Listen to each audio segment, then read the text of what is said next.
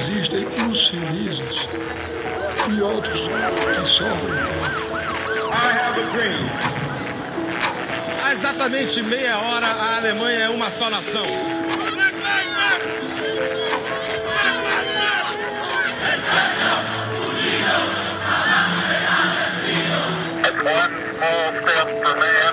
de todas as raças, de todas as cores.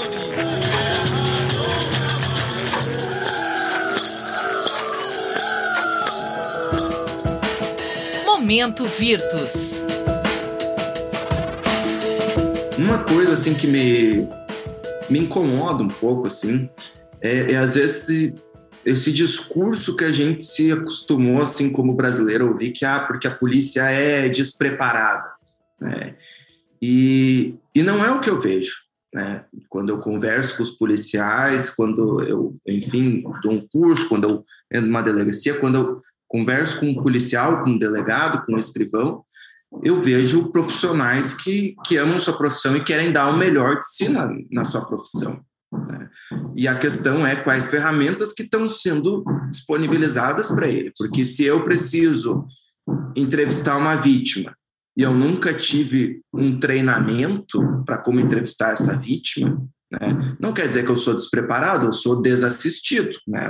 Tem alguém que deveria estar levando essa formação e, e aí a gente tem uma um gap aí para ser preenchido. Né? Então, é mais ou menos aí que eu me insiro. Eu tenho feito pesquisas tanto para entender como que a memória pode ser falha, mas também como que a gente pode prevenir através de procedimentos mais adequados.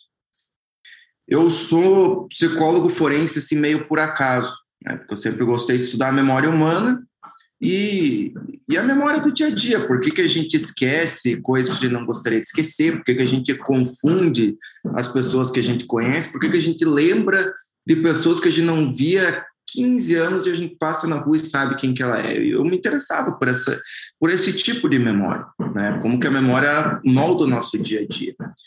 E aí eu comecei a, a fazer o mestrado e, e pesquisar mais a fundo, e eu fui verificando que o problema do nosso sistema de justiça, um dos, né, é que a memória não é tratada da forma que deveria ser.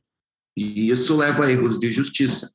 Né? Então, ao invés, como a memória ela tem várias potencialidades, ela tem várias limitações e tu não considerar quais são as potencialidades e quais são as limitações e tratar a memória como tu acha que ela funciona e não como ela realmente funciona, isso pode ser causa de condenações injustas, como por exemplo o reconhecimento. Né? Tem o Innocence Project, tem já o, o dado que 70% das pessoas condenadas injustamente foram reconhecidas por uma ou mais uh, pessoas. Então eu comecei a me, me interessar mais por essa área, né? E, e uma coisa que me chamou a atenção foi, ok, a gente pode entender, mas como que a gente pode prevenir que esses erros aconteçam, que essas injustiças com base na memória humana aconteçam, né? Porque são hum, basicamente os três principais problemas ou situações que envolvem a memória de alguma forma. O reconhecimento, ou seja, me assaltaram e aí chega o policial, me mostra uma foto, pergunta foi essa pessoa que te assaltou? Essa, esse é o, o que se tem o maior indício de, de falhabilidade. Mas nós também temos outras duas dois momentos em que a memória vai ser usada como uma prova, que é quando tu tem uma testemunha que precisa dar um relato. Então pensar, então por exemplo, uh, vítimas de violência sexual. A maioria dos casos, tu não vai ter uma câmera, tu não vai ter uma outra evidência, tu vai ter o relato daquela vítima. Né? Então, de novo, é a memória e a forma como tu vai fazer uma pergunta, como tu vai coletar, enfim, essas informações da memória, vão dizer se aquela memória é confiável ou não. E um terceiro lugar que a gente tem, que é no interrogatório do suspeito. Por quê? Porque, embora o interrogatório tenha um, um um passo a mais, né, porque envolve, por exemplo, a chance de um suspeito mentir, por exemplo, né, diferente do que tu espera de uma testemunha, na maioria dos casos, mas envolve memória também, porque se o suspeito ele é inocente, ninguém tem mais informações né, para relatar do que ele, e se ele é culpado, ninguém tem uma memória melhor do que o do crime do que ele, né? Então acaba indo também para esse caminho da memória e como que tu vai explorar essas informações. Então, tem essas três linhas de frente que eu tenho pesquisado e trabalhado. Né? Eu, então, eu tenho trabalhado como psicólogo forense, então, quando chega num julgamento, eu analiso como que essas provas foram coletadas da memória humana e faço pareceres explicando se ela é confiável ou não, essa prova. E uma coisa que, que eu tenho me dedicado mais nos últimos anos também, que é o treinamento. Né? Então, cursos para polícia, para juízes, para defensores, explicando como a memória funciona e como eles podem usar critérios científicos para tanto coletar quanto uh, avaliar, enfim, a, essa memória. Né? Então, eu, eu, tive a experiência de, de passar, no, durante o meu doutorado, passar um período na Inglaterra, e lá eu pude ficar um pouco na Academia de Polícia da Inglaterra e da Irlanda e entender como é que funciona essa parceria entre a polícia e a pesquisa lá. Porque aqui no Brasil, não são todos os casos, mas em geral, a gente tem uma cultura do pesquisador que ele aparece para mostrar o que, que, tem de errado no trabalho da polícia.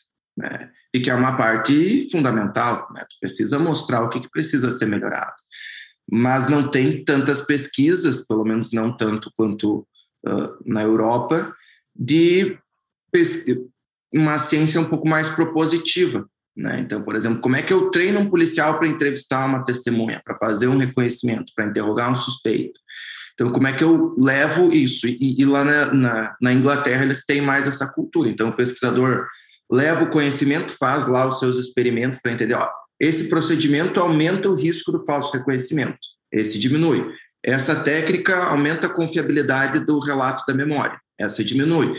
Transforma isso num treinamento, leva para os policiais, os policiais vão testar, vão dizer o que, que precisa melhorar, ou se tem daqui um pouco uma outra demanda. Então, olha, agora nosso problema é não é só testemunhas, agora nosso problema é testemunhas quando elas estão sob efeito de álcool. Beleza? Então, os policiais vão lá, vão pesquisar a memória da testemunha sobre o efeito de álcool.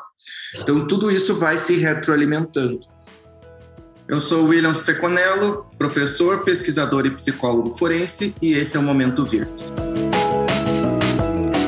Uma realização do programa Virtus da Universidade Federal de Pernambuco. Tchau, pessoal. Até a próxima. Bye, bye.